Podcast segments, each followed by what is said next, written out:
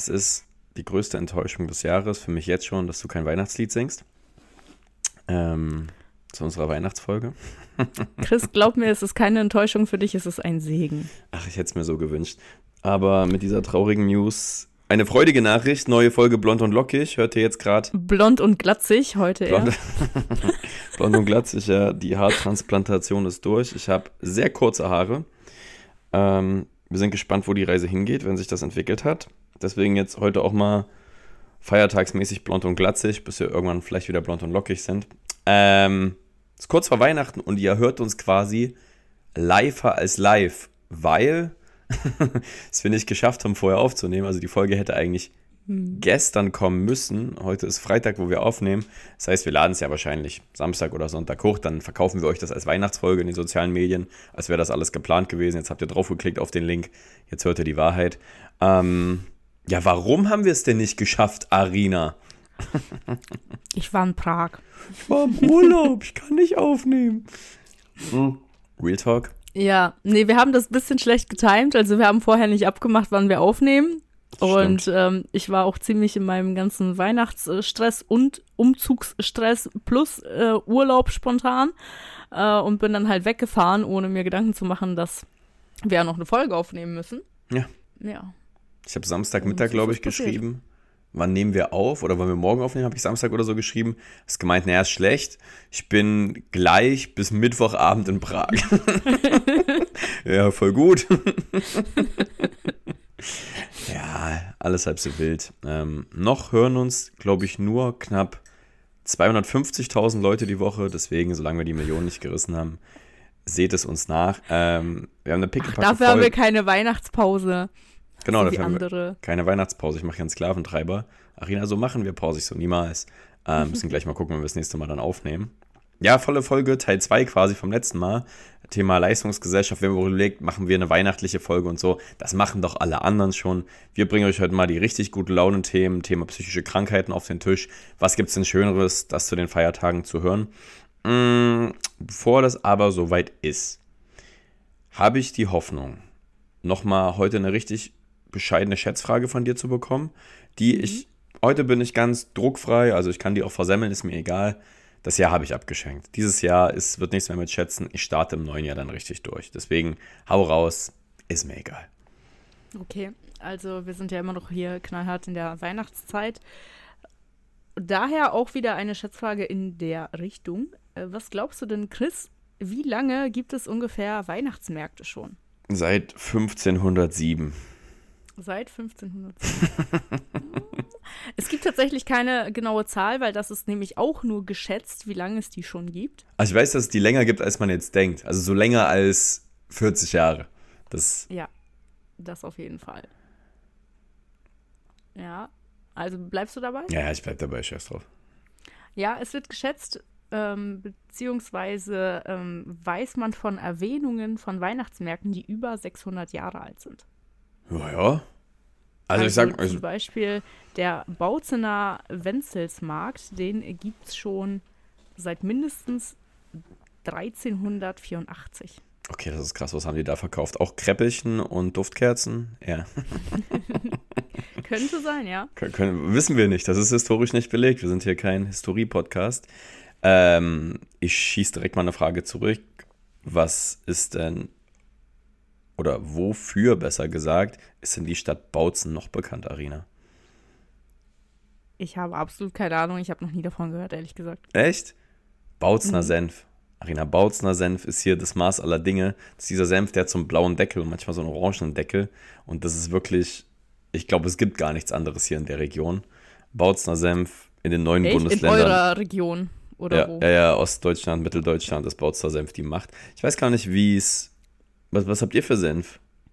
Keine Ahnung, ich kenne jetzt keine Senfmarken. Löwensenf oder so gibt es doch, glaube ich. Löwensenf. Ja, okay. Ist das nicht der blaue mit dem gelben Deckel? Ja, der hat so einen blauen Deckel, der, der Botzner. Achso, ja. Ich dachte, das ist Weltkulturerbe, dachte ich, vom UNICEF. Vielleicht auch, aber ich kaufe jetzt auch nicht so oft Senf und achte da auch nicht wirklich auf irgendwelche verschiedenen Marken, muss ich gestehen. Naja, okay. Na, okay, okay. Haben wir beide wohl eine Frage falsch beantwortet. Unentschieden. Nein, okay. Weihnachtsmarkt seit 1300. Das ist aber auch schön lang, du. Kann ich mir gar nicht krass, vorstellen. Ne? Die haben früher noch Hexen also verbrannt. Was für Weihnachtsmarkt? Ja, wahrscheinlich hat es uh, dazu gehört. Vielleicht, uh, vielleicht wurden Hexen verbrannt zum Weihnachtsmarkt.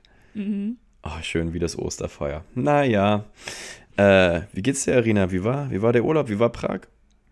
Super schön wie immer. Es war ja schon das zweite Mal dieses Jahr. Wir waren ja im Sommer noch zusammen dort. Mhm.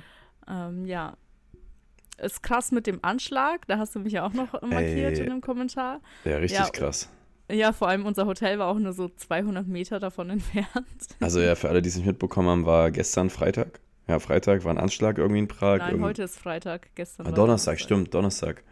Also gestern am Donnerstag, den 21.12. war ein Anschlag in Prag. Irgendwie ein Mann, mutmaßlich ein Student, der irgendwie erst seinen ja, Vater genau. ermordet hat und dann irgendwie in die Uni und da wild um sich geschossen hat. Irgendwie 15 Leute mindestens gestorben, irgendwie ganz viele auch lebensgefährlich verletzt, ganz, ganz schlimm. Und ich höre das so im Radio oder nee, ich sehe, glaube ich, bei Tagesschau auf Insta einfach diesen Beitrag. Ich denke mir so, wie krass, weil du warst ja wirklich gefühlt ein paar Stunden noch genau dort und ja. ich meine ja. auch, der ist in diese Fakultät reingerannt, wo wir beide wo wir in, uns untergestellt haben. Als es ne? geregnet haben, das war das, ne? Ja, ja. Das genau. ist völlig krass. Wir standen an genau dem Ort, wo der reingegangen ist. Boah, gruselig irgendwie. Wie geht's ja. dir damit? Äh, tatsächlich berührt mich das gar nicht, also im Sinne vom Terroranschlag äh, krass, natürlich, schon so wie immer. Oder nicht Terroranschlag, aber halt so ein Anschlag, ja, ist schon ja. heftig.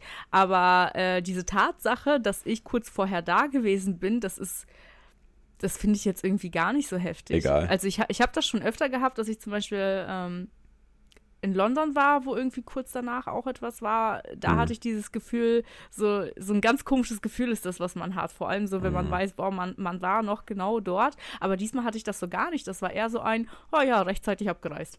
Ja, ja ist im Endeffekt ja auch so, ne? Also wenn da ja. gerade nochmal, vor allem Prag, so ist keine Ahnung, ich weiß, bei Paris sind ja schon ein paar Mal so Sachen passiert und so. Prag hatte ich jetzt nicht mhm. so im mhm. Verdacht, aber dann haben die auch irgendwie gesagt im Radio, dass ja auch die letzten Jahre immer mal wieder was doch in Prag passiert ist und wahrscheinlich kann es an jedem Ort passieren. Das nächste Mal ist wieder eine Kleinstadt in Deutschland irgendwie. Aber krass, ey. Vor so Einzeltätern wirklich, da kannst du auch nichts machen. Wenn da einem ja. irgendwie was in den Kopf schießt, dann na, blöde, blödes Wording, aber ja. Schlimme, schlimme Sache, aber ansonsten hat Spaß gemacht. Warst im Casino?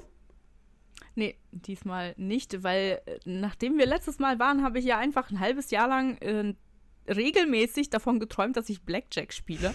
Von daher dachte ich, ich mache das jetzt nicht nochmal. Ja, ich glaube, ich bin da etwas suchtanfällig oder so. Ja, Deswegen, mh, hm, ich lasse es lieber sein. Das, das, hast du richtig gemacht. Aber, Aber, es macht Spaß, es macht Spaß, wenn ich davon träume. Das ist ein na, cooler Traum. Na klar macht es Spaß, das ist das Problem bei Glücksspiel, es macht immer. Bock. Außer man guckt dann in sein Portemonnaie oder auf sein Bankkonto und dann macht es doch gar nicht mehr so viel Spaß. Nee, ist schon mhm. gut. Lasst, lasst die Finger davon. Mhm. Ja, was sonst so passiert? Äh, ich habe einen Lifehack. Ich habe einen Lifehack äh, festgestellt. Und zwar war ich bei meinem Opa letzte Woche und ja, ich weiß nicht, wie wir drauf gekommen sind, habe irgendwie drüber gesprochen, wir kochen immer mal was. So, wir haben, wollten mal wieder Kartoffelsuppe kochen, weil so im Winter draußen ist kalt, so ein Topf Suppe ist ja eigentlich ganz geil, wenn es draußen kalt ist. Und mhm. Kartoffelsuppe, weitestgehend auch relativ gesund. Und da meinte er so, bei der Arbeitsaufteilung, er hat keinen Bock auf Zwiebeln schneiden, wegen Tränenaugen ist immer nervig. Da habe ich das gemacht und ich hatte an dem Tag Kontaktlinsen drin. Du musst nicht weinen, wenn du Kontaktlinsen trägst. Wenn du Echt? Ich schwöre, wenn du Zwiebeln schneidest, ich hatte Kontaktlinsen, ich habe zwei richtig große Zwiebeln und habe auch lange geschnitten und so. Ich hatte, es hat ein bisschen gekrabbelt, aber die Augen haben 0,0 getränt. Kontaktlinsen einfach der Schutzschild für Zwiebeln.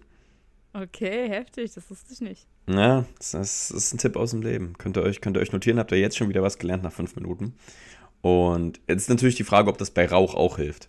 Also wenn jemand neben dir raucht oder so, oder wenn du irgendwie grillst, ob Kontaktlinsen auch helfen, aber ich schätze mal nicht. Wahrscheinlich Rauch größer Zwiebeln. Ja. Nee, nee. Ansonsten, was Spannendes passiert? Das ist doch eine Anekdote. Ist was Verrücktes in Prag passiert? Bist, bist du in den Fluss gefallen? Nee, ich bin äh, nicht in den Fluss gefallen, aber ich war wieder im Escape Room, in dem wir auch waren, im ähm, Chamber. Kann ich jedem nur empfehlen. ist echt heftig. Weißt du, wo ich reingegangen bin, Chris? In da, wo wir waren oder in das, äh, dieses Horror 2? In das Horror 2, dem Poltergeist. Boah, und wie war das?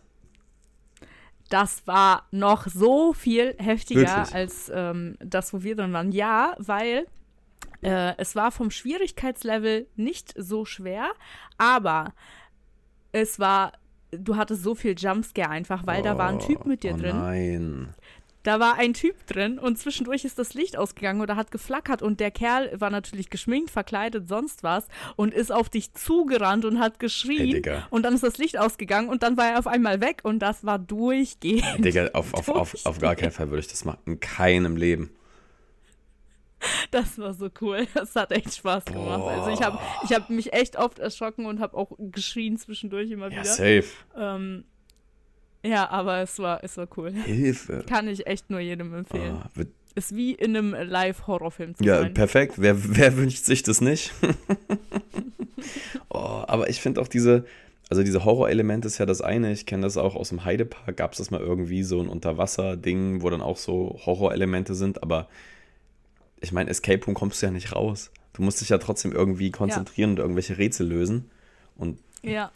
das ist das, was mich so ein bisschen ja, zusätzlich beunruhigt. Auf der anderen Seite weiß ich immer nicht, na gut, du musst dich halt konzentrieren, du kannst dich nicht der Angst komplett so preisgeben, aber nee, mal, in, ja. in keiner Welt. Also wirklich, das wäre das Schlimmste für mich. Oh, da kamen wir einmal in einen Raum, da waren diese, äh, weißt du, wie in einer Leichenhalle, ja. also diese Schubladen, wo die oh Körper drin liegen, liegen. Und auf einem stand mein Name drauf einfach. Wirklich?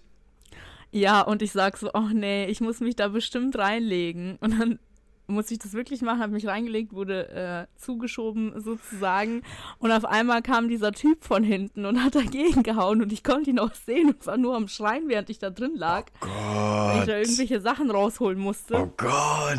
Ah, ja. Das ist ja, das, das ist ja noch schlimmer, als ich gedacht habe. Also du hast dich quasi in ja. dieses Eisfach, also in dieses Schubfach quasi, du wurdest reingeschoben. Ja. Und dann ja, hat der von draußen genau. dagegen geschlagen und geschrien. Ja, aber vom Kopf aus. Also nicht von der Seite, von der ich reingeschoben wurde, von der ich mich reingelegt habe, sondern er war auf der anderen Seite. Oh, Digga. Oh Gott, Alter. Oh Gott. Oh, aber war das dann komplett dunkel da drin, ja, ne? Ja.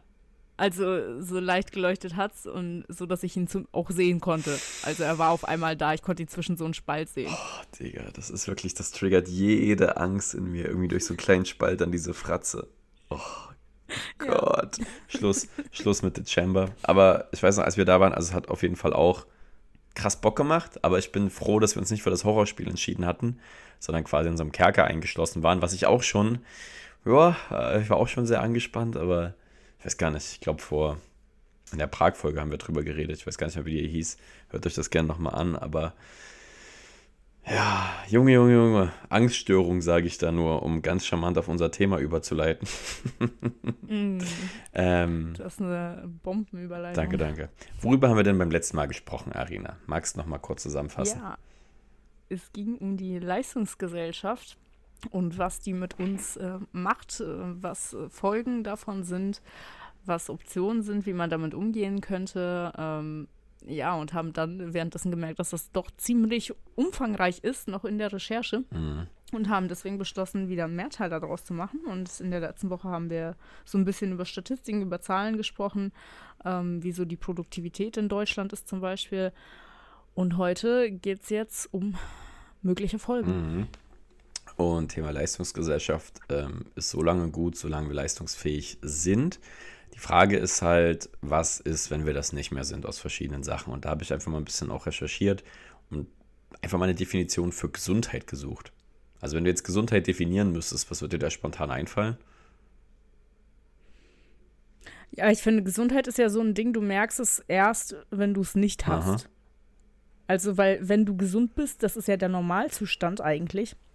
Und erst wenn dir was fehlt, dann ist der Fokus darauf und dann willst du wieder gesund werden. Ja, genau. Also den Normalzustand erreichen. Also ich würde jetzt Gesundheit so definieren, ähm, dass es das Fehlen von Krankheiten ist eigentlich. Mhm. Ähm, ist auch so geschrieben, der Mensch fühlt sich seelisch und geistig wohl. Und das ist ja einfach so. Mhm. Im besten Fall der Normalzustand, wo wir es gar nicht so merken, ähm, dass so die Gesundheit und die AOK, also die Krankenkasse, hat dazu mal eine Studie gemacht, ähm, zum Thema psychische Krankheiten, weil logischerweise, um auch wieder den Bezug zum Job auch herzustellen. Natürlich psychische Krankheiten spielt einfach eine Rolle, auch in unserem Job, wenn es um Versicherung, Absicherung geht. Viele Leute, die vielleicht schon Probleme haben, kriegen bestimmte Absicherungen wie Berufsunfähigkeit nicht mehr oder nur noch sehr, sehr schwer unter schweren äh, Bedingungen. Und deswegen informieren sich natürlich auch Krankenversicherer, ne, wollen Daten erheben. Und die haben halt rausgefunden, beziehungsweise mal Ursachenforschung gemacht. Und eine der häufigsten Ursachen sind eben die Schicksalsschläge. Also Tod eines Angehörigen, geliebten Menschen oder ja, mitunter auch Trennungen, Jobverlust, also alles so, was unerwartet kommt und einen großen Impact auf das Leben hat. Und diese Schicksalsschläge bringen Menschen aus dem Gleichgewicht. Heißt, wenn du nicht mehr in deiner Mitte bist, im Gleichgewicht ausgewogen, kannst du deine Leistung nicht mehr erbringen und dann macht es halt diesen Bogen zurück zur Leistungsgesellschaft, wenn du eben nicht mehr leistungsfähig bist. Und ja, das ist quasi so das Ergebnis von dieser Studie, dass Schicksalsschläge nicht vermieden werden können, logischerweise. Ähm, es geht eher darum, dass man besser damit umgehen kann. Und da würde ich dich auch gerne mit ins Boot holen an der Stelle. Ähm, Thema Schicksalsschläge hatten wir bestimmt beide schon in unserem Leben, ohne jetzt genauer darauf einzugehen. Wie hast du das bewältigt? Konntest du das bewältigen oder hat dich das auch aus dem Gleichgewicht gebracht, längerfristig? Ja, also einmal ist was passiert, was mich wirklich ein Jahr ungefähr rausgebracht hat. Mhm. Ähm, es war auch noch so gerade Ende Jugendalter, würde ich sagen. Ja. Äh, das hat ziemlich gedauert, mich davon zu erholen. Beziehungsweise überhaupt erst einzusehen, dass, dass dadurch ein bisschen was ähm, ja, aufzuarbeiten war. Aber was äh, mir auch geholfen hat, ist dieses, wenn du einmal sowas erlebt hast, dann weißt du, das ist nicht das Ende. Weil ähm, ich hatte auch mal in meiner Jugendzeit so eine äh, depressive Phase. Mhm wo ich auch alles irgendwie nur schwarz gesehen habe und das äh, kann gar nicht genau sagen, warum, aber ich hatte das Gefühl, alles ist schlecht, alles ist scheiße und es wird nicht mehr besser. Ja. Und das war auch für eine längere Zeit und ähm, dann war es auch irgendwann wieder weg. Ich weiß nicht, ob das einfach so ein pubertäres Verhalten war oder sonst was, aber es war wieder weg. Und danach ging es mir so gut, dass das so ein Zeichen war, okay, egal wie scheiße alles aussieht, irgendwann wird es besser. Und auch jetzt bei diesem Schicks Schicksalsschlag, den ich dann äh, so mit 19, war ich da, glaube ich, hatte, ähm, wo ich auch ein Jahr gebraucht habe, bis es mir wieder richtig äh, gut ging, beziehungsweise bis mich das nicht mehr beeinflusst hat. Da wusste ich schon, okay, das wird irgendwann.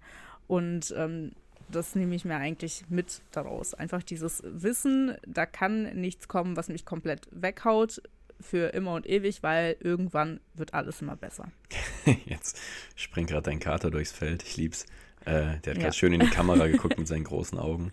Ähm, äh, also gut, oder was heißt gut, es ist spannend, dass du das erwähnst, weil ich habe eigentlich eine ganz ähnliche Erfahrung. Ich glaube, 2019 war das irgendwie ja, müsste 19 gewesen sein, also so Mitte 20, wenn man so manchmal auch so von der Quarter-Life-Crisis spricht und sowas früher die Midlife-Crisis war, aber ähm, wo du, ne, man studiert noch, weiß was mit seinem Job und so, wo eh alles immer so ein bisschen in der Schwebe ist. Ähm, mhm. Da war ich, hatte ich mir damals das Kreuzband gerissen beim Fußball und war ja operiert und ich konnte mhm. auch nicht laufen, also ne, mit der Schiene, ich lag quasi so im Bett. Genau zu dem Zeitpunkt auch damalige Beziehung, dann Trennung gewesen, auch länger zusammen gewesen und dann sowas. Ich glaube, meine Mitbewohner sind damals auch ins Erasmus gefahren, also so gefühlt so richtig ein paar Sachen auf einen Schlag gekommen. Und da dachte ich auch, ey, mhm. es ist so scheiße gerade, ne? Es ist so nervig. Da war man auch richtig, wusste gar nicht, was man machen soll. Aber ab diesem Zeitpunkt, wo so der Nullpunkt, sage ich mal, war, emotional, mental gesehen, wurde es halt gefühlt jeden Tag besser. Und dann wirklich so ein halbes, dreiviertel Jahr später, wo man sagen kann, ey, es geht einem so gut, ne?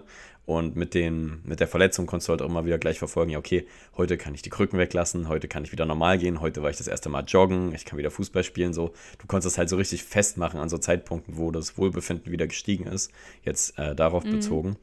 Und seitdem bin ich eigentlich auch so, dass mit den Schicksalsschlägen vielleicht, äh, die auch danach gekommen sind, das schwierig ist umzugehen, aber grundsätzlich immer so ein Hintergedanke ist es nicht zu 100% scheiße. Also es ist nicht zu 100% mhm. schlimm, sondern ne, vielleicht zu 99, was auch sehr, sehr, sehr, sehr schlimm ist, aber immer wieder diesem Hinterkopf, naja, denk mal in ein, zwei Jahren, dann wird das wieder sich eintariert haben. Das ist vielleicht für den einen oder anderen schwer nachzuvollziehen, aber ja, das nimmt einem keiner mehr weg, glaube ich, wenn man einmal so ein bisschen das im Hinterkopf hat. Na, ich habe ja. das durchgestanden und Gerade wenn dann vielleicht auch, ne, wir werden jetzt alle älter, die Großeltern, Eltern, Freunde, wenn irgendwann dazu kommt, dass Leute krank werden, vielleicht auch sterben und so weiter, dann ist das schlimm, aber irgendwann hat man das dann auch zum ersten, zweiten Mal erlebt und weiß vielleicht für sich, wie man damit umgehen kann, dass es weitergeht, aber es ist natürlich. Deine Katze, wir machen heute zu dritt Podcast. Kann sie, kann sie. ja, der schnüffelt hier am Mikro. Kann er, kann er auf Knopfdruck schnurren? Mal reinschnurren? Ja, warte, der schnurrt eigentlich immer. Ja, jetzt Vorführeffekt. Na, jetzt will er nicht. Das ist eine absolute Freche. Doch, er schnurrt, hört das, man nee, das Nee, das hört man leider nicht. Wie heißt der? Aha, eigentlich ist es voll laut. Simba. Ah ja, Simba, stimmt. Simba. Hätte dein Moment werden können. Äh, ja, nee, aber also auf jeden Fall das mit den Schicksalsschlägen. Mm, du sagst auch, du hattest mal so eine depressive Phase. Hattest du mal mhm. Angst? Ich meine, du hast ja auch gesagt, in der Jugendzeit, da habe ich auch das Gefühl, dass es manchmal so ein bisschen vermischt ist zwischen Pubertät und wirklichen psychischen Problemen. Ich glaube, das ist super schwierig mhm. herauszufinden. Mhm wo stehen wir jetzt gerade und davon habe ich auch keine Ahnung, das will ich mir gar nicht anmaßen, aber ich hatte auch das Gefühl, in der Jugend sind manchmal Sachen, hat man sehr schlimm empfunden und so. Wenn das dann aber eine Woche später schon wieder gar nicht mehr schlimm war, ist es wahrscheinlich kein nachhaltiges psychisches Problem. Ähm, so war es bei mir zumindest. Äh, wie war das bei dir? Hattest du mal Angst, dass da mehr dahinter stecken könnte als eine depressive Episode?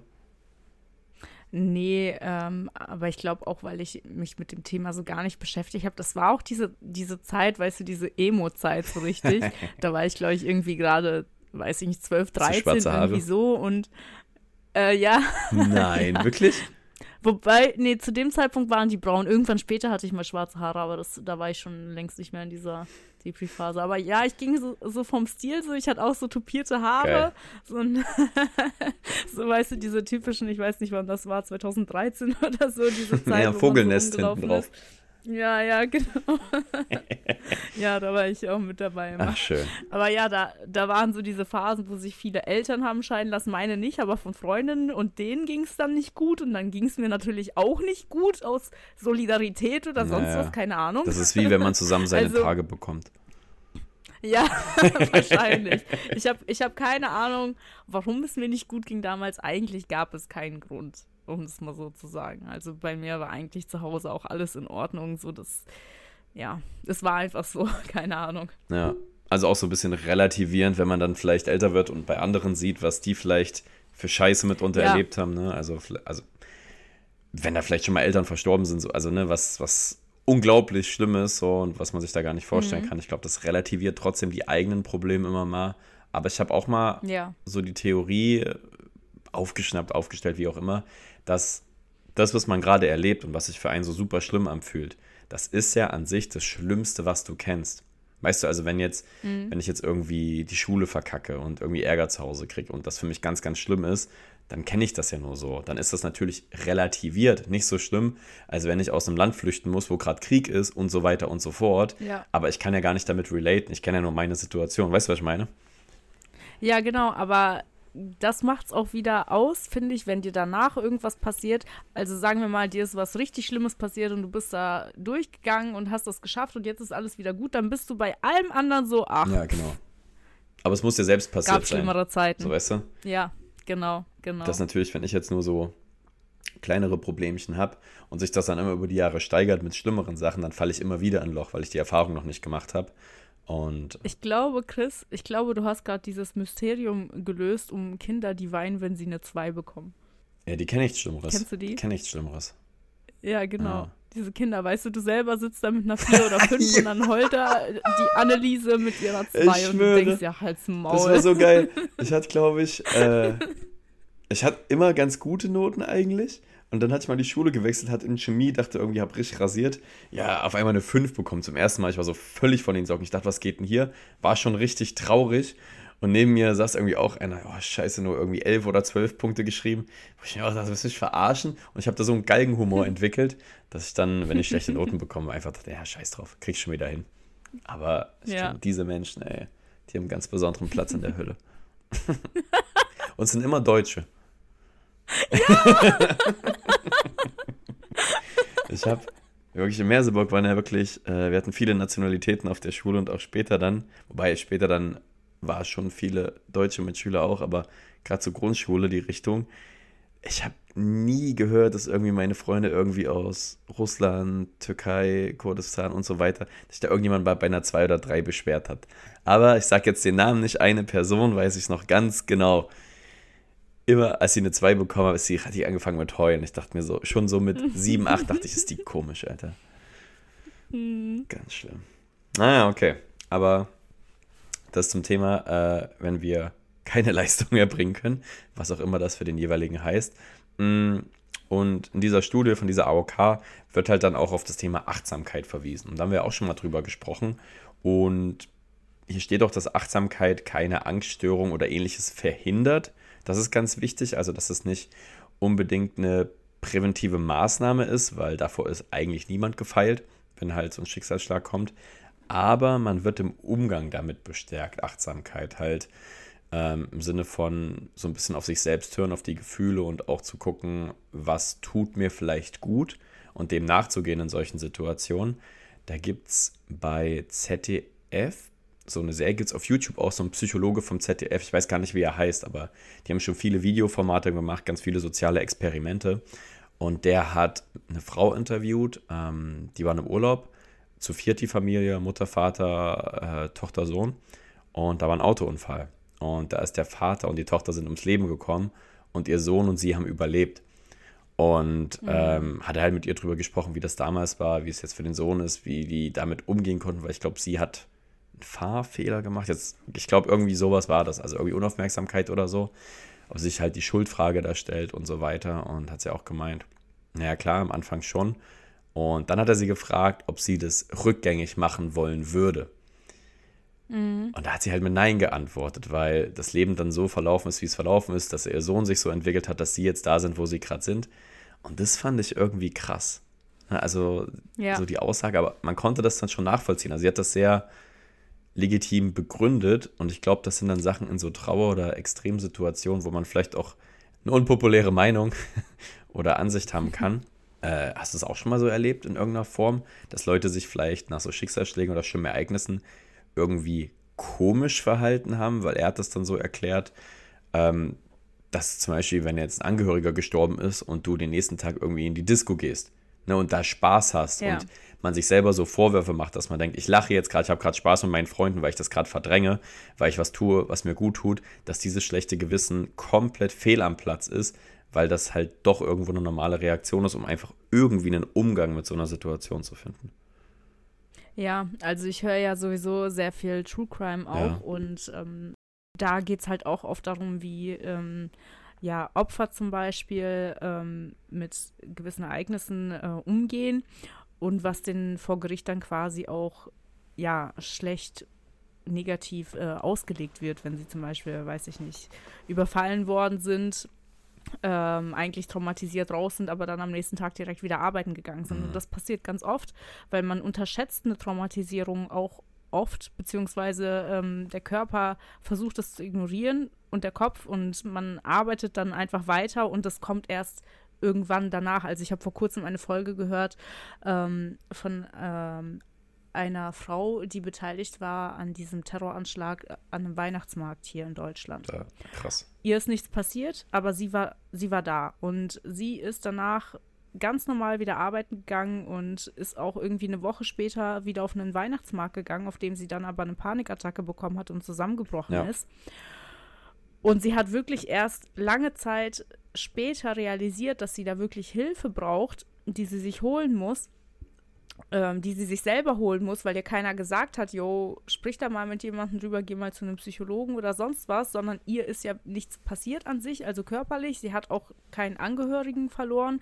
Sie hat nur vieles mitbekommen und ähm, sie kam selber so schlecht damit klar, dass es sie im Nachhinein sehr, sehr lange beeinflusst hat und sie wirklich lange damit zu kämpfen hatte. Aber das ist ja auch eben so, dass, dass jeder Dinge komplett anders verarbeitet. Also auch bei einem ja, bei einem Todesfall in der Familie oder sonst was, einige sperren sich tagelang weg und weinen und andere verdrängen es und stürzen sich in Arbeit, weil jeder Mensch einfach unterschiedlich ist. Ja, ich fand das auch gut, dass du das gesagt hast mit diesem Traumatisieren, dass dann halt Leute, wenn irgendwie so was Schlimmes passiert ist, meistens so, nee, es geht mir eigentlich gut, ich komme klar und man so irgendwie, mhm. so auch als Freunde, Familie, dann es geht auch weiter mit der Studie quasi, wodurch man Hilfe bekommen kann, natürlich durch Reden, Freunde, Familie. Manche Leute sagen, nee, ich will eigentlich nicht drüber reden, es ist alles gut. Oder die sagen dass die so relativ unemotional oder sehr abgeklärt mit der Situation. Und dass du dann halt später so merkst, okay, dann kommt so hoch. So in so Situationen, wo du vielleicht Ruhe hast, ne? wo du dich nicht ablenken kannst, wo du für dich bist abends oder so. Und dass man das dann gar nicht kontrollieren kann. Das finde ich schlimm natürlich, aber auch relativ spannend, wie sich so Traumata verhalten. Weil das ja auch wahrscheinlich bei jeder Person anders ist, ne? wie du schon gesagt hast, jeder geht anders damit um. Ja. Ähm, andere Möglichkeiten, ähm, um tatsächlich auch ein bisschen vorbeugen zu sein, beziehungsweise in den Extremsituationen damit umzugehen. Ich habe gerade schon gesagt, Familie und Freunde, ähm, wobei das nicht immer beeinflussbar ist. Heißt, ähm, ob sie dir wirklich helfen können, ne? ob du Leute hast, mit denen du reden kannst, oder ob du sagst, ey, mit meiner Familie kann ich vielleicht gar nicht reden. Ne? Das, das kann ja auch sein. Wir haben da nicht so die Kommunikation. Ähm, Achtsamkeit gegenüber den eigenen Bedürfnissen, das habe ich auch schon kurz erwähnt. Klar kommunizieren, was einem gut tut und was eben nicht. Und wenn das so ist, gerade gestern ist jemand gestorben, du möchtest heute feiern gehen, dann geh halt feiern. Dann sag das deinen Freunden, ne? die kommen safe mit, die unterstützen da oder bestell dir dein Lieblingsessen, keine Ahnung, oder hab oder guck eine Komödie. Also das, das klingt erstmal alles so verkehrt, aber das sind halt Sachen, die dann helfen können, den Schock irgendwie zu verdauen, weil das ist ja nicht unbedingt mhm. Aufarbeitung, ist erstmal irgendwie durchkommen. So würde ich es jetzt mal nennen. Mhm. Ähm, und zum Beispiel bei mir in den Situationen war es halt zum Beispiel sowas, ne? Irgendwas zu essen bestellen, worauf ich Bock habe und dann sich mit der Situation beschäftigen, vielleicht auch traurig sein, vielleicht mal Sachen rauslassen, aber dann irgendwas machen, wobei man Spaß hat. Und ähm, das Problem ist dann eher das schlechte Gewissen, was man dabei so ein bisschen hat. Das muss man halt irgendwie erstmal ja. lernen. Hast du da auch so ein schlechtes Gewissen oder bist du da relativ abgeklärt? Ich glaube, dadurch, dass ich eben mittlerweile weiß, dass das nötig ist, und dass jeder Mensch da anders reagiert, ähm, habe ich dieses schlechte Gewissen eher nicht. Aber auch nur, weil es mir halt so bewusst ist. Ja, okay. Und weil ich mich mit dem Thema schon im Vorfeld eben so viel beschäftigt habe. Also auch gelernt quasi, ähm, ja, was dir gut tut, ne? Also einfach gelernt, dass das nicht ja. das Problem ist. Ähm, ja, bei mir ist es zum Beispiel sowieso immer Ablenkung. Ich brauche, wenn was passiert, ich brauche erstmal immer Ablenkung. Mir ist es auch aufgefallen in so Extremsituationen. Ich habe halt meine Watchtime bei TikTok zum Beispiel ist explodiert. Weil mhm. dieses, wenn du abends allein im Bett liegst, ne, und dann auf einmal so Ruhe ist und dann kommen natürlich die Gedanken, man denkt halt über Sachen nach, man verarbeitet Dinge. Ähm, das ist dann halt manchmal auch einfach zu früh. Also ich habe dann wirklich halt irgendeinen Scheiß auf TikTok. Also wirklich schwachsinnig viel Zeit TikTok verbracht, irgendwas gehört oder irgendwas geguckt, einfach nur um nicht äh, ja in diesen Schmerz dann auch reinzugehen natürlich oder in das Trauma, je nachdem. Ja. Also das ist, denke ich, sehr nachvollziehbar. Mhm. AOK schreibt auch noch, dass der Lebensstil entscheidend sein kann. Also sei es, wenn du allgemein eine gute psychische und physische Gesundheit hast, heißt ausgewogenes Essen, Sport machst, ne, um vielleicht auch Sachen rauszulassen, Wut, Trauer, was auch immer, genug Schlaf, wenig Handyzeit, sagen sie natürlich hier, und natürlich auch der Verzicht auf Drogen, Alkohol und so weiter, dass du eher mit Extremsituationen oder besser diese handeln kannst, wenn du allgemein in einer guten Konstitution bist, von der körperlichen und mentalen Seite her. Also mental ist ja, denke mhm. ich, ganz klar, das mit dem körperlich hat mich dann doch ein bisschen überrascht, aber macht Sinn. Ich glaube, jeder kennt das, wenn man mal was getrunken hat, so am Katertag gefühlt ist man da emotionaler, oder? Ja, ja. Das stimmt. Ja. Aber ich hatte auch gedacht, das steht ja schon ein bisschen im Widerspruch, wenn man sagt, okay, man geht vielleicht mal feiern, was trinken und so. Dann hast du ja quasi auf der einen Seite diese Ablenkung, aber hast ja dann am nächsten Tag diesen großen Downfall. Oder wenn ich. Ja, man muss ja nicht so viel trinken, dass man einen Kater hat. ist natürlich ein, ist natürlich ja. ein guter Punkt, ja. ja, bei mir ist es zum Beispiel ähm, oft nicht feiern, sondern Sport. Also mhm. ich es kann was Schlimmes passieren und ich stehe auf, nehme meine Sporttasche und gehe ins Fitnessstudio und dann ähm, muss ich eher aufpassen, dass ich es nicht übertreibe ja. und nicht irgendwie zweimal am Tag zum Sport gehe und mich, weil ich neige halt auch dazu, wirklich mich sehr krass in Arbeit zu stürzen und mich so viel abzulenken und so viel zu überladen, dass ich gar keine Zeit habe zum Nachdenken zum Beispiel. Ja, das ist auch spannend, denn der nächste Punkt ist die klare Trennung von Arbeit und Freizeit. Und da habe ich mir auch die mhm. Notiz gemacht, dass ich das kritisch sehe. Weil genau wie du mhm. habe ich mich auch nach sowas halt voll in Arbeit gestürzt. Aber gar nicht im Sinne von, ja, ich muss jetzt arbeiten, sondern ich konnte auch gut arbeiten. Ne? Das war jetzt nicht so ja. die Ablenkung im Sinne von, ich muss jetzt dahin, damit ich mal rauskomme oder so, sondern es war genug zu tun. Ich habe mich okay gefühlt. Aber das war genau so was, das kam dann halt später. Dieser Bumerang. Ja. Also nicht ein, zwei Wochen danach, sondern vielleicht einen Monat danach und dann war es dann auch schwierig. Ähm ich weiß gar nicht, diese Trennung von Arbeit und Freizeit, wie stehst du dazu ganz grundsätzlich, vielleicht auch als präventive Maßnahme vor einer Angststörung, einem Traumata? Ja, ich glaube, das ist halt auch sehr individuell und hängt natürlich auch vom Job ab, den man hat. Ich meine, wenn man äh, Spaß am Job, hat, am Job hat, dann ist das ja was anderes. So wie wir, wo zum Beispiel, als wir auf Malle waren oder auch in Prag, ähm, das war ja auch so ein Mix aus ein bisschen Arbeit und halt auch Freizeit und sowas finde ich super cool. Ja. Ja, das stimmt. Ich frage mich halt so, ich könnte mir in meinem Job halt vorstellen, dass wenn was Schlimmes passiert ist, dass ich halt sage, ich nehme mir eine kurze Pause, ne, weil ich jetzt halt gerade kein möchte oder ich mache ein bisschen Backoffice, ich muss jetzt keine Leute sehen vielleicht. Ähm, wie ist das bei Leuten, die zum Beispiel Lehrer sind? Wie ist es bei Leuten, mhm. die irgendwie äh, ja, in öffentlichen Verkehrsmitteln arbeiten? Also die zwangsläufig Kontakt mit anderen Menschen haben, in der Öffentlichkeit sich bewegen oder einfach im Einzelhandel oder so auf der Fläche Sachen gerade verräumen und denen geht es gerade richtig schlecht. Ich meine, man sieht es einem ja mitunter auch an, dass es einem nicht gut geht. Und die können sich dann mhm. vielleicht nicht so entziehen. Oder halt müssen ganz lange krank machen, was ja die meisten auch wieder nicht wollen, wegen Krankengeld, bla bla bla. Das stelle ich mir richtig schlimm vor, ehrlich gesagt. Ja, ja, ich glaube, das ist auch oft so eine, ähm, ja, so, so eine Sache von, wie gut ist man mit seinem Vorgesetzten, wie gut kann man mit dem reden und dem sagen, was gerade los ist, weil dann viele auch sagen können, ey, hier komm, geh nach Hause. Muss jetzt nicht hier sein.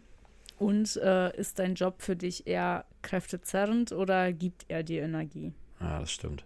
Ich finde dieses energiegebend, energienehmend richtig schön. Das kann man eigentlich auf alles ja. übertragen. So, was mache ich gerade? Gibt mir das Kraft oder nimmt mir das Kraft? Und wenn das eine ja, halt überwiegt, genau. dann tschüss. Und äh, ja, letzter Punkt, ich habe gerade mal geguckt, genau, Zeit für soziale Kontakte steht hier noch. Klar, ne, Freunde, Familie hatten wir schon, aber auch sowas wie Verein. Also was mir immer geholfen hat, ist dann halt auch weiter zum Fußballtraining einfach zu gehen. Ne, da haben wir einmal die sportliche mhm. Seite, aber halt auch einfach dieses davor und danach ein bisschen quatschen, Spaß machen, so ganz, ganz entspannt einfach sein, ne? einfach zwei, drei Stunden so was ganz Unwichtiges eigentlich im Kopf haben. Ähm, ja, also das kann ich an der Stelle auch nur empfehlen, beziehungsweise für andere Leute, sich vielleicht auch einen Verein zu suchen. Das ist ja auch äh, mhm. Einsamkeit. Also viele Leute kapseln sich ja wahrscheinlich auch ab, wenn es ihnen nicht gut geht, wenn sie nicht reden wollen. Gibt ja die kommunikativen Menschen und die, die weniger kommunikativ sind. Aber in so einem Verein, das kann bestimmt helfen. Einfach Sport in der Gruppe machen, gibt ja auch so Kurse und so weiter und so fort. Wenn man jetzt ins Fitnessstudio geht, kann ich mir vorstellen, dass es dann doch mitunter Spaß macht und vielleicht den Zugang öffnet, dass man auch ein bisschen mehr ja. drüber redet. Yes, das sind so die Sachen, äh, die vorgeschlagen werden als Hilfestellung. Und ich habe mir auch überlegt, dass wir vielleicht nochmal den Bezug zur Arbeit herstellen können. Weil alle, die uns zuhören oder die meisten arbeiten, gehen einer Arbeit nach. Mhm. Und dann ist natürlich die Frage, wie kann man das vielleicht ein bisschen verbinden, um trotzdem noch zu funktionieren, eben mit dieser Leistungsgesellschaft, dieser Druck von Arbeit, von Uni, von Schule, was auch immer. Ähm, hast du da ein, zwei Ideen oder Vorschläge, die du dir wünschen würdest, ähm, für deine persönliche Situation, wie mit dir umgegangen wird auf Arbeit oder was du alles machen kannst, um den Stress, den Leistungsdruck da vielleicht ein bisschen zu minimieren? Ja, bei mir ist das ja sowieso äh, ein bisschen anders nochmal als bei den meisten, weil ich ja quasi so für mich arbeite mhm. ähm, und mir da eigentlich so viel Freiraum und Freizeit nehmen kann, wie ich möchte, beziehungsweise meine Arbeit auch so gliedern kann, wie ich möchte. Ich denke, Homeoffice ist eine Sache, die vielen hilft, mhm. dass sie vor allem, wenn sie ganz viel Stress haben, eher von zu Hause aus arbeiten können. Das ist auch so eine Sache, wo ich sagen würde, das ist von Person zu Person abhängig, weil manchen hilft es eben unter Leute zu gehen ja. und ähm, ein anderes Umfeld zu haben, weil sie zu Hause vielleicht eher in so ein Loch fallen und andere wiederum fühlen sich zu Hause eher wohler und möchten nicht rausgehen und fühlen sich außerhalb der Wohnung irgendwie unwohl. Äh, deswegen ist das auch ganz individuell, aber ich finde, das sollte so ein Punkt sein, der eben ähm, ja, der eben selbst entschieden werden kann, gehe ich ins Homeoffice, bleibe ich zu Hause. Das äh, finde ich sowieso dieses ganze Homeoffice-Thema ein mega Pluspunkt eigentlich, der da entstanden ist. Für uns, für uns Büro-Heinis schon. Ja. Was machen wir mit den Leuten, die körperliche Arbeit outside machen? Ja, das ist eine gute Frage. Ähm, ich finde auch dieses ähm, System von, ähm, ich weiß nicht, ob du das kennst, bestimmt, dass Leute zum Beispiel einen Bonus bekommen, wenn sie wenig krank gemacht haben. Das ist so crazy. Ja, ja, das kenne ich. Ja, das finde ich zum Beispiel auch ganz schlimm, weil, ähm, ja, wozu führt das? Du gehst natürlich krank zur Arbeit. Ja, natürlich. Und das ist ja die eine ja. Sache, dass du deine eigene Gesundheit kaputt machst, aber ich übelst erkältet, so weißt du, dann stecke ich wieder jemanden an und das ist ja in Corona-Zeiten war das genauso. Denkt an eure Großeltern, ne? bleibt zu Hause, trefft euch nicht. Aber jetzt mal Real Talk, wenn du ältere Herrschaften irgendwie hast, Großeltern, Urgroßeltern, dann ist auch scheiße, wenn ich mich mit einer Grippe anstecke. So, dann ist es ja. das gleiche wie bei Corona und jetzt ist auch wieder egal. Also davor hat es irgendwie keinen interessiert, krank, wenn jemand kommt und ja, das ist auch wie bei privaten Krankenversicherern, ist ja auch meistens so, du reichst ja die Leistung ein, dann werden die bezahlt aber wenn du bestimmte Leistung X eben nicht eingereicht hast, sondern das erstmal selber bezahlt hast, über mehrere Jahre, dann kriegst du irgendwie einen Bonus. Also wird es gesund sein, wird dann auch belohnt quasi ähm, finanziell. Und das ist ja im Prinzip genau das Gleiche. Bloß nicht zum Arzt gehen oder wenn mhm. du zum Arzt gehst, dann behalt's für dich so mäßig. Komisch, komisch ja, eigentlich. Das ist Schwachsinn, finde ich. Ja, vor allem ähm, hat das für mich keinen Zusammenhang mit der Effizienz oder der Null. Produktivität. Weil nur weil ich öfter bei der Arbeit bin, heißt es das nicht, dass ich insgesamt im Jahr mehr geschafft habe. Stattdessen kann man sich lieber vernünftig auskurieren und dann mit voller Power auch wirklich bei der Arbeit sein, anstatt da zwei Wochen halb tot rumzuhängen und sowieso kaum was zu schaffen. Ist wirklich so. Das ist auch, wo wir dann im nächsten Teil, also wahrscheinlich Part 3, nochmal ein bisschen genauer drüber sprechen werden, die Vier-Tage-Woche. Das ist ja nachweislich so, dass da effizienter gearbeitet wird in weniger Zeit. Mhm. So, und das ist, ich glaube, jeder kennt das, aber bei mir ist das so, wenn ich eine Deadline habe, ne, ich sage, ich gehe um 8 zum Beispiel früh und die Bib schreibt eine Hausarbeit, dann passiert manchmal nicht viel. Und wenn ich mir sage, so kurz vor Mittag, so 12 Uhr ist Mittag und so von 11.30 Uhr bis 12 Uhr bin ich produktiv wie nie. So ein bisschen unter Druck und dann mhm. schreibt man so schnell, denkt so, ja, da habe ich noch einen guten Satz und da geht es auf einmal. Und genau deswegen macht es keinen Sinn, ob ich acht Stunden in der Bib bin, wenn ich nur zwei Stunden effektiv bin. Und ja, ich bin sowieso ein großer Fan vom Pareto-Prinzip. Safe. Das habe ich hier gleich auch schon öfter erwähnt, dass man mit 20 Prozent äh, äh Leistung 80 Prozent Ertrag hinbekommen kann, wenn man es richtig macht. Ja. Oder halt 20 Prozent der Zeit, 80 Prozent des Ziels, wenn du das jetzt übertragen genau. willst. Und das ist definitiv so, wenn man so richtig durchzieht, das ist wie überall, dann ist der Mensch ja auch leistungsfähig. Also wir reden immer von Leistungsgesellschaft, aber wir sind es ja auch. Also ja. Und Nee, das fand ich ganz interessant. Hier steht noch äh, Pausen bei der Arbeit machen. Im Sinne von mhm. auch mal dehnen. Ne? Also, so blöd wie das klingt, einfach mal aufstehen. Nicht die ganze Zeit verkrampft da sitzen, wenn man eh schon gestresst ist, irgendwie zu nichts kommt. Mal aufstehen, sich irgendwie strecken, dehnen. Aber vielleicht auch mal eine Runde mhm. durchs Büro drehen, mal eine Runde über die Baustelle drehen, mal einfach so eine Runde die Füße sich vertreten, mal ein bisschen quatschen, ein bisschen socialisen, so dass man dann halt wieder den Kopf frei kriegt. Mm, aber grundsätzlich natürlich auch das Stressmanagement mal mit dem Personalern, mit dem Chef, mit der Chefin durchsprechen, weil wenn man sich jeden Tag aufreibt und mehr Energie lässt, als man bekommt durch einen Job, dann wird das mittelfristig auch dazu führen, dass man mal einen Jobwechsel erwägen sollte. Das wird ja auch als Ultima Ratio dargestellt. Äh, Jobwechsel sollte kein Tabuthema sein, auch wenn es im ersten Moment vielleicht ja, für viele gruselig klingt oder so, sie sich das gar nicht trauen würden, aber es gibt viele Jobs, die sehr, sehr scheiß Bedingungen haben, auch in Deutschland. Mhm. Oder gerade auch in Deutschland, wo man es eigentlich besser wissen sollte und wo genug Geld da sein sollte, um gute Arbeitsplätze zu schaffen. Ja, ich guck mal. Hast du noch einen Punkt, Arina? Nee, jetzt so gerade nicht. Schauen wir nochmal durch. Hier, ja, einen habe ich noch. Problemen und Konflikten sollte auch nicht ausgewichen werden im Sinne der eigenen psychischen Gesundheit. Ähm, also nichts in sich reinfressen quasi und wenn man irgendwie Probleme mit mhm. einem Kollegen hat oder mit der Chefin oder wem auch immer, dass man das halt quasi auch anspricht und meistens, wenn man in die Offensive geht oder in die Konfrontation, dass sich sowas auch auflöst. Das, äh, ich kenne das nur von früher, wenn man beim Fußball Mitspieler hatte, wo ich dachte, was ein Arschloch. Und dann hat man mit dem irgendwann gesprochen, was sein Problem ist, und hat er das gesagt, dann habe ich das gesagt. Und dann hat man sich super verstanden, weil irgendwie nichts mehr zwischen einem stand. Und ich kann mir vorstellen, dass es auch im Arbeitskontext gut funktioniert. Ja. Oder halt nicht, aber Problem habt ihr eh schon. ja, ist ein guter Punkt, den du da sagst. Yes, das sind so ein bisschen unsere Gedanken gewesen äh, zum Thema psychische Gesundheit. Auch das ist natürlich wieder so ein Thema. Ich könnte jetzt noch ewig ausholen ne? und ewig weiterreden, ja. weil Thema Leistungsgesellschaft reden wir immer über die moderne Zeit, aber eigentlich frag mal die Eltern und Großeltern, ne? die machen fast nie krank. Also woher kommt denn das, dass so viel Leistung abgefordert ist, wenn die Generationen vor uns immer durchgezogen haben, nicht rumjammern oder, äh, wie hat man gesagt, ein Indianer kennt keinen Schmerz, das habe ich auch immer so gehört. Die Sachen sind so im Arbeitskontext nicht so besonders gut gealtert, weil, mhm.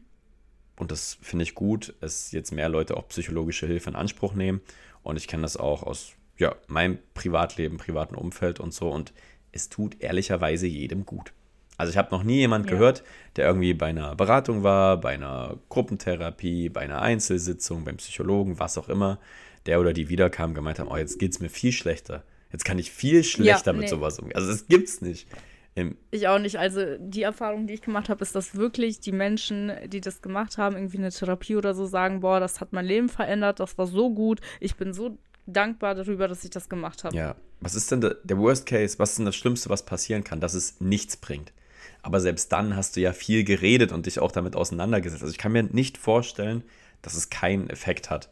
Und ähm, deswegen, wenn ihr mit dem Gedanken spielt, wenn ihr vielleicht auch psychisch erkrankt seid oder irgendwelche Probleme habt, so geht das Thema an. Das ist jetzt natürlich leicht gesagt. Therapieplätze sind auch wieder sehr rar gesät. Das ist mit Wartelisten verbunden mhm. und so weiter und so fort.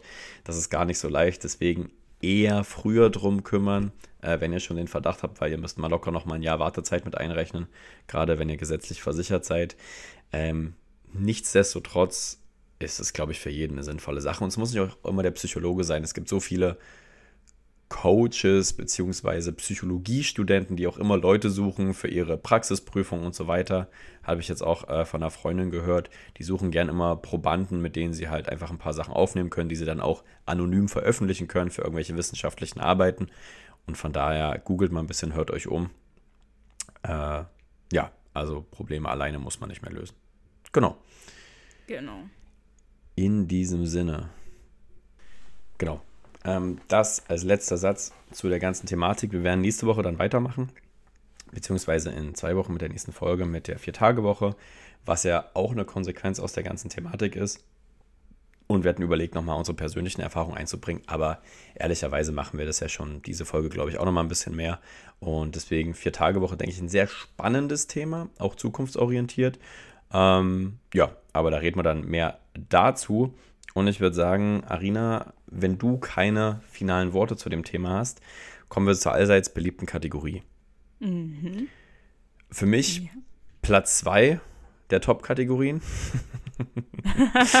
Welches Platz 1 für dich? Platz 1 für mich ganz klar das Quickfire. Das muss ich auch mal wieder aufleben lassen. Ah, oh ja, okay. Bei Lifehacks sind auch gut. Ich weiß es nicht. Auf jeden Fall gibt es jetzt ohne Vorwarnung drei schnelle Fragen an Arina W. Bam, bam, bam. Und ich habe mir überlegt, ich habe eine tiefergehende Frage, mhm. eine vielleicht tiefergehende Frage mhm. und eine richtig oberflächliche Frage. Okay. Und du darfst entscheiden, womit du anfangen möchtest. Dann fangen wir mit der äh, vielleicht tiefergehenden Frage an. Mhm, mhm, mhm, mhm. Okay. Hast du Angst, irgendwann den Anschluss zu verpassen? Also im Sinne von neue Social Media Plattform oder die neue Single von Haftbefehl habe ich nicht gehört oder ähm, Shirin David geht auf Tour, ich habe die Tickets nicht bestellt oder meine Kinder und Enkel machen da jetzt irgendwas, das ist ja voll blöd, was die machen. Weißt du, wie ich meine? Ja, ich weiß, was du meinst. Ich glaube eher nicht, weil ich eigentlich an mir selber merke, ich bin so ein Mensch, der immer so die neuesten Sachen irgendwie mitmacht und äh, auch relativ früh und äh, die Frage ist natürlich, warum mache ich das? Kann es sein, dass da irgendwo eine tiefer äh, liegende Angst äh, in mir sitzt, die ah. das eben verhindern möchte, dass ich quasi hinterherhänge und ich das deswegen immer mache. Aber ähm, ja, eigentlich so bin ich, was Trends angeht, relativ früh. Außer es sind so, weiß ich nicht, irgendwelche TikTok-Schwachsinnstrends, die mich ja, eh nicht interessieren. Ja. Dann jetzt nicht, aber ähm, so die Bereiche Mode, Musik, ähm, Social Media, also vor allem so irgendwie neue Apps oder so, so wie Threads jetzt, das ist ja jetzt auch gerade erst in Deutschland rausgekommen. Mhm. Ähm, ja, deswegen, eigentlich bin ich da immer recht früh dabei und interessiere mich auch so dafür. Ich interessiere mich auch äh, für neue Sachen und was ich nicht leiden kann, sind Menschen, die in irgendeinem Alter stehen bleiben mhm. und sich dann nicht mehr weiterentwickeln und dann immer alles bewerten aufgrund des Standpunkts, an dem sie stehen geblieben sind. Aber warum machen die das alle? Weil ich habe das Gefühl, das passiert bei vielen Menschen, die älter werden, ab einem gewissen ja, Punkt. Genau, und das ist immer so eine Sache, ähm, weißt du, diese Menschen, die dann, keine Ahnung, über den, über die Jungen lästern, ja, ja, die Jungen, wir waren früher anders, früher war alles besser und die Musik, die wir früher gehört haben und die Sachen, die wir früher getragen haben, das finde ich so grausam und so schrecklich, weil ich mir denke, ja, aber wärst du in diesem Zeitalter aufgewachsen, dann wärst du jetzt genauso. Und es kann doch nicht wahr sein, dass, dass keiner checkt, weil deine Eltern zu dir damals doch bestimmt das Gleiche gesagt haben und jede Generation es zur nächsten sagt und das ist doch einfach ein Muster, naja. was da ist. Siehst du das nicht? Und das regt mich selbst so auf, dass ich mir geschworen habe, ich möchte niemals einer dieser Menschen werden. Okay, ich nehme dich beim Wort, wenn du mal den Anschluss irgendwo verpasst. Weil ich habe auch Angst davor irgendwie so ein bisschen. Weißt du, dann, ich merke das jetzt schon irgendwie, da ist ein neues Single halt rausgekommen, deswegen habe ich das auch gesagt, ich habe die noch nicht gehört. Und vor mhm. zwei Jahren hätte ich die safe direkt gehört. Mhm. Und, aber es ist einem auch, also manches ist mir auch einfach überhaupt nicht wichtig. Ich glaube, das ist so der Unterschied. Vielleicht wird ja. man so ein bisschen altersgelassener und sagt sich, ey, es ist mir eigentlich egal, was da jetzt passiert. Es ist nicht relevant für meinen Alltag, für mein Leben. Aber vielleicht ist das auch ein bisschen die Gefahr, weißt du, was ich meine? Dass man dann so sagt, ja, mir ist es halt egal. Aber was machen wir, wenn es ja. uns wirklich egal ist? Dann denken wir, weißt du, die neue Plattform interessiert mich nicht. Dann, ja, dann ich glaube, du, das, da. das kommt halt auch, ähm, weil du einfach neue Interessen hast und Dinge, die dir wichtiger sind, die dich aktuell mehr beschäftigen. Ja. Und äh, ich meine, so wenn man gerade zur Schule geht, was hast du da? Ja, hast du Schule, damit befasst du dich in der Regel eh nicht so viel. Hast du deine Freunde äh, und vielleicht ein Hobby, weißt du? Und dann geht es ums Hobby und mit deinen Freunden redest du halt über die Sachen, die gerade irgendwie angesagt sind, über irgendwelche neuen Rapper, Künstler, über einen neuen Film, der erschienen ist oder sonst was. Da geht es ja nur darum. Ich meine, du redest ja nicht mit deinen Freunden viel so, boah, die Matheaufgabe, die war aber krass, oder? So. ich fühle mich, fühl mich gerade so ertappt irgendwie, weil ich auch jetzt mit meinen Freunden über den Rapper und den neuen Film rede. Ja. ja, Aber und so, wenn es älter wird, dann geht es halt viel darum, oh ja, der Politiker hat letztens das gesagt oder so, weißt du, da, da sind die ja. Themen halt einfach schon mal ein bisschen anders. Ähm, da geht es auch viel um Arbeit, weil man sich eben sehr viel mit Arbeit beschäftigt über den das Tag. Stimmt, ne? Man redet ja. viel über Arbeit. Logisch, nimmt ja. den größten Teil des Tages ein im Schlafen. Und ja, okay, verstehe, verstehe, verstehe. Kommen wir zu Frage 2. Welche Handtücher magst du lieber? Die richtig weichen Mikrofaserhandtücher oder die brettharten Baumwollhandtücher? Oh, also. Also gibt es eine richtige Antwort für mich. Es gibt ganz okay, klar eine ja. richtige und eine falsche. Für mich kommt es darauf an, für meine Haare Mikrofaserhandtücher. Aber um mich damit abzutrocknen, hasse ich Mikrofaserhandtücher. Oh, danke. Ja, ich richtig. hasse danke. dieses Gefühl. du wirst auch nicht trocken. Geht gar nicht. Nee, du wirst nicht trocken. Das macht mich so sauer. Ich verstehe nicht, warum Leute sagen, oh, Mikrofaser voll. Es ist überhaupt nicht geil. Man trocknet sich so seinen Arm ab und der ist einfach noch nass. Ja. So, so, ja, so feucht absolut. und ich, du musst dich eigentlich trocken fühlen nach einem Mikrofaserhandtuch. Ja. Oh, ich hasse die Scheißteile. Wirklich. Ich mag die zum Beispiel fürs Geschirr. Also Geschirr damit irgendwie abtrocknen geht super. Aber ja. die Haut, nee. nee. Ja, vor allem habe ich das Gefühl, sobald du ein bisschen Haare auf der Haut hast, ne, also egal wo, das, das nimmt das Wasser nicht auf. Und das mhm. ist immer noch, ich finde es ganz schlimm, weil ich musste jetzt die ganze Zeit Mikrofaserhandtücher nutzen, um meinen Kopf abzutrocknen, wo das halt noch ein bisschen wund war. Ähm, und auch noch ein bisschen so, eine, so ein Grin drauf war auf meinen Kopf, dass man da halt nicht irgendwie was beschädigt bei den verpflanzten Haaren, ne? Und ähm, konnte das dann aber auch mit Küchenrolle machen, Hauptsache keine Baumwolle. Und ich habe mich dann immer für die Küchenrolle entschieden, um meinen Kopf trocken zu tupfen, weil diese Mikrofaserhandtücher, irgendwie war es das nicht. Ich, mm. Und jetzt, jetzt habe ich die halt, ne? Meine Mom mir auch Mikrofaserhandtücher noch vorbeigebracht. Und jetzt sind die hier. und ich habe ein ganz schwieriges Verhältnis zu denen. Weiß nicht, was ich damit machen soll. Vielleicht verlose ich die mal. Naja. Nee, das, das hat mir auf der Herz gelegt. Zwei sehr emotionale Fragen, wo ich es nicht erwartet hätte. Mm, dritte und letzte Frage, die meiner Meinung nach ein bisschen deeper ist. Okay. Wann, liebe Arina, ist ein Mensch für dich schön?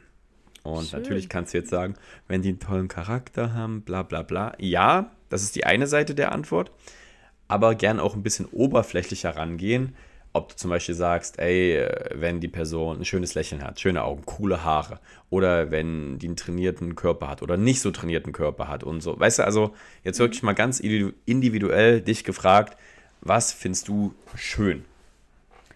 Äh, ja, ist eine interessante Frage. Ich finde, Körperpflege hat damit viel zu tun. Mhm. Also Punkt. jemand, der, der gepflegt äh, aussieht, das macht immer sehr, sehr viel aus. Und was auch sehr viel ausmacht, ist Kleidungsstil. Ja, also ne? wenn jemand schön angezogen ist, dann fällt er mir direkt auf. Ich muss sagen, ich äh, gucke selten Menschen an, wenn ich irgendwo durch die Stadt laufe oder so, ich weiß nicht warum, irgendwie, das geht alles total an mir vorbei und äh, man hat dann so diese Freunde, die sagen, oh, hast du den gesehen? Also so im negativen Sinne, wo ich immer sage, nee, habe ich nicht. Aber wenn jemand gut aussieht, wenn jemand schön angezogen ist, dann fällt mir die Person sofort auf. Ob männlich oder weiblich, das fällt mir ins Auge und dann denke ich, oh, wow, schön. Ja, das ist, das ist ein Punkt, wo ich sagen würde, auch wenn jemand nach meiner Bewertung nach vom Gesicht nicht unbedingt sehr attraktiv ist, kann man mit mhm. dem Kleidungsstil äh, oder allgemein dem Stil und Accessoires, Frisur, was auch immer, sehr, sehr viel rausholen. Ja, und was so Gesicht angeht, finde ich, ist Symmetrie so eine Sache, die viel mit einspielt. das ist eine schöne Formulierung. ja, die Zähne, ganz wichtig. Ja, Schöne ja. Zähne, das macht sehr viel aus.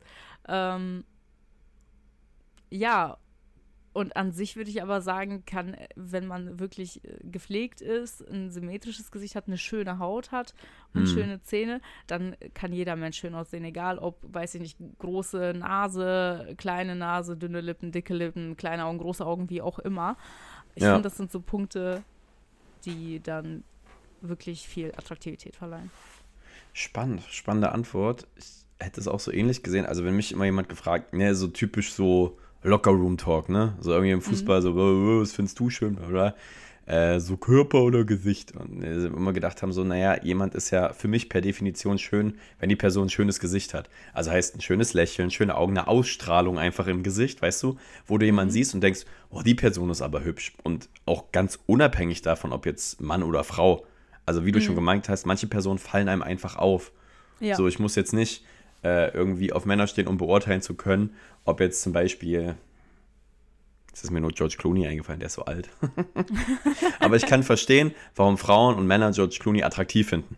Ja. So, ne? Also das kann man so nachvollziehen. Das ist ja jetzt auch nicht schlimm, genauso natürlich äh, die weibliche Person, aber ich finde es auch so, dass man das halt verstärken oder abschwächen kann irgendwie. Auch jemand, den ich jetzt persönlich vielleicht nicht so attraktiv vom Gesicht her finde, wenn die Person ne, einfach vielleicht irgendwie äh, ja, einen guten Style hat, irgendwie coole Sachen trägt, irgendwie die Haare gemacht sind, gepflegt, so, das, das macht so viel aus. Ja, und halt auch eine absolut. Ausstrahlung hat, vielleicht auch, da gehen wir dann schon ein bisschen tiefer, vielleicht witzig ist, ne, äh, ja, also Charisma, Körperhaltung, der Gang. Ich finde, ja, genau. auch so Sachen. Oder äh, wie eine Person riecht. Das macht, das kann das auch unglaublich attraktiv machen.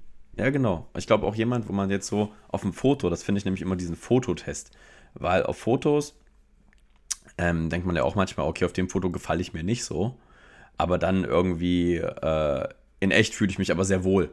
Ja. So, ne? Manche Leute sind vielleicht auch einfach nicht fotogen und deswegen kann vielleicht auch eine Person, die auf den ersten Blick nicht so attraktiv wirkt, wenn du dann merkst, ja, die Person, ja, die hat irgendwie einen coolen Style, die ist witzig oder die, die ist nicht auf den Kopf gefallen, die kann sich artikulieren, hat einen aufrechten Gang, hat gute Zähne, was auch immer. Also diese ganzen Sachen, achtet einfach auf sich. Ne? Oder mhm. macht zum Beispiel viel Sport, ernährt sich gesund. Das sind einfach so ganz viele verschiedene Punkte. Ich glaube, so Selbstachtung. Weißt du, so Selbstachtung mhm. und Pflege würde ich gerne auch mit dazu nehmen. Also das, was du auch gesagt hast. Ich glaube, dann ja. kann jeder was aus sich machen. Das klingt immer so ein bisschen blöd, aber ähm, ich glaube, es ist dann völlig egal, wie man aussieht, weil irgendwer wird das gut finden. Ja, ich finde, was bei mir zum Beispiel oft ins Negative umschlagen kann, ist Sprache. Also ich kann. Wenn die Russisch reden, ne? Oh, hör auf. Pass auf, was du sagst. Blärt. nee, ich finde, wenn jemand ähm, äußerlich attraktiv ist und ich denke, oh, schöner Mensch, und dann fängt die Person an zu reden und redet wie der größte Asi, dann ist das direkt so, boah, weißt du, was ich meine? Es äh, macht alles wieder kaputt. das stimmt. Oh, da kann ich auch, ähm, ich habe immer so ein Guilty Pleasure auf YouTube, äh, gucke ich immer so Straßentinder, wo äh, ich glaube von Pumpkin Monkey heißt der Typ. Ja. Und der nimmt einfach immer nur sein Mikrofon, geht Frankfurt, irgendwie Hauptwache. Oh ja, ich kenne den. dann hält er einfach das Mikro rein. Der hat so Free Content, weil da immer ganz viele Leute sind. Das sind wirklich Leute, die also das ist wirklich bodenlos. Danach ist dein Gehirn gereinigt, dann kannst du alles mal rauslassen, dir das angucken. Also wenn jemand einen stressigen Tag hat und einfach seinen Kopf nicht anstrengen will, guckt euch das an, dann stellt ihr mal wieder fest, wie gut es euch geht und ähm, ja, also dass ihr vielleicht doch Glück hattet, das ist Wahnsinn, was da rausgehauen wird. Wirklich Street Tinder, einfach mal bei YouTube eingeben. Ja, und, ich finde, das ist auch ganz boah. oft so ein Fremdschämen-Gefühl dann. 100 Prozent, also ganz schlimm. Das ist nicht so mhm. gutes Fremdschämen, wie bei Jerks oder die Discounter oder sowas oder Stromberg. Wobei, was heißt gutes Fremdschirm, aber halt gespieltes, das ist echt. mhm. Das ist mein Trash-TV. Nee, aber spannend, das hat mich mal interessiert, weil Schönheit ist ja so komplett verschiedene Definition, auch bei uns beiden jetzt schon. Und nee, sehr spannend, sehr spannend. Das waren drei schnelle Fragen an Arina W. Bam, bam, bam. Und laut meiner Uhr sind wir schon wieder knapp eine Stunde drin.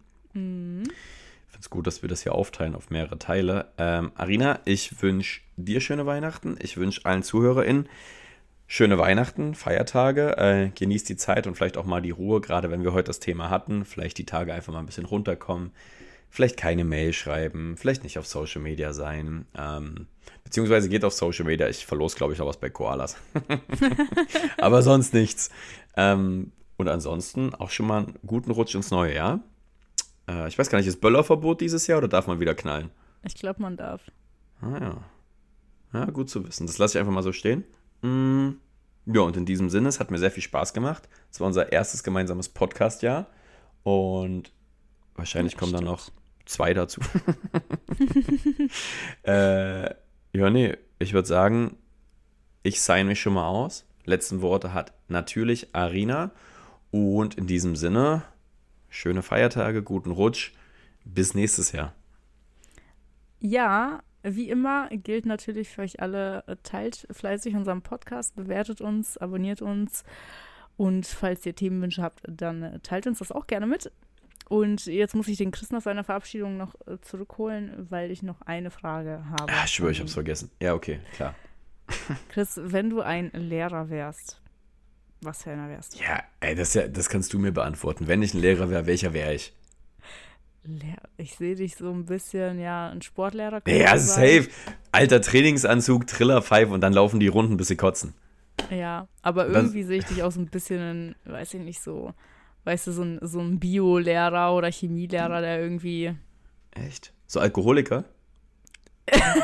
ja, so, so, so, so Flachmann dabei. Ich weißt du, so ein Aushilfslehrer, der das nicht studiert hat, sondern einfach nur irgendwie so ja, Quereinsteiger ist. Ah, ja, ja doch. Richtig, ja.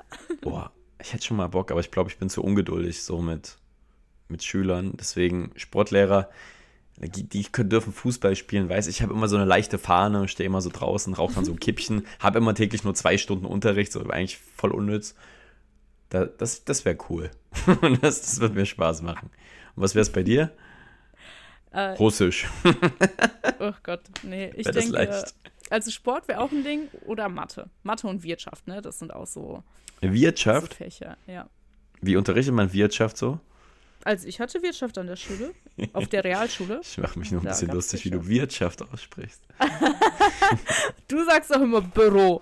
Ja, ist auch ein Büro. Ich sag auch Röstzwiebeln. Und jetzt? Was, okay. was jetzt? Was jetzt? Ich hoffe, wir triggern niemanden zu doll damit. Okay, also haben wir Sport- und Wirtschaftslehrerin. So, Schluss jetzt hier. Euer, euer Sportlehrer, eure Wirtschaftslehrerin, blond und glatzig, bis 2024. Ciao, ciao, ciao. Kommt gut rein. Tschüss.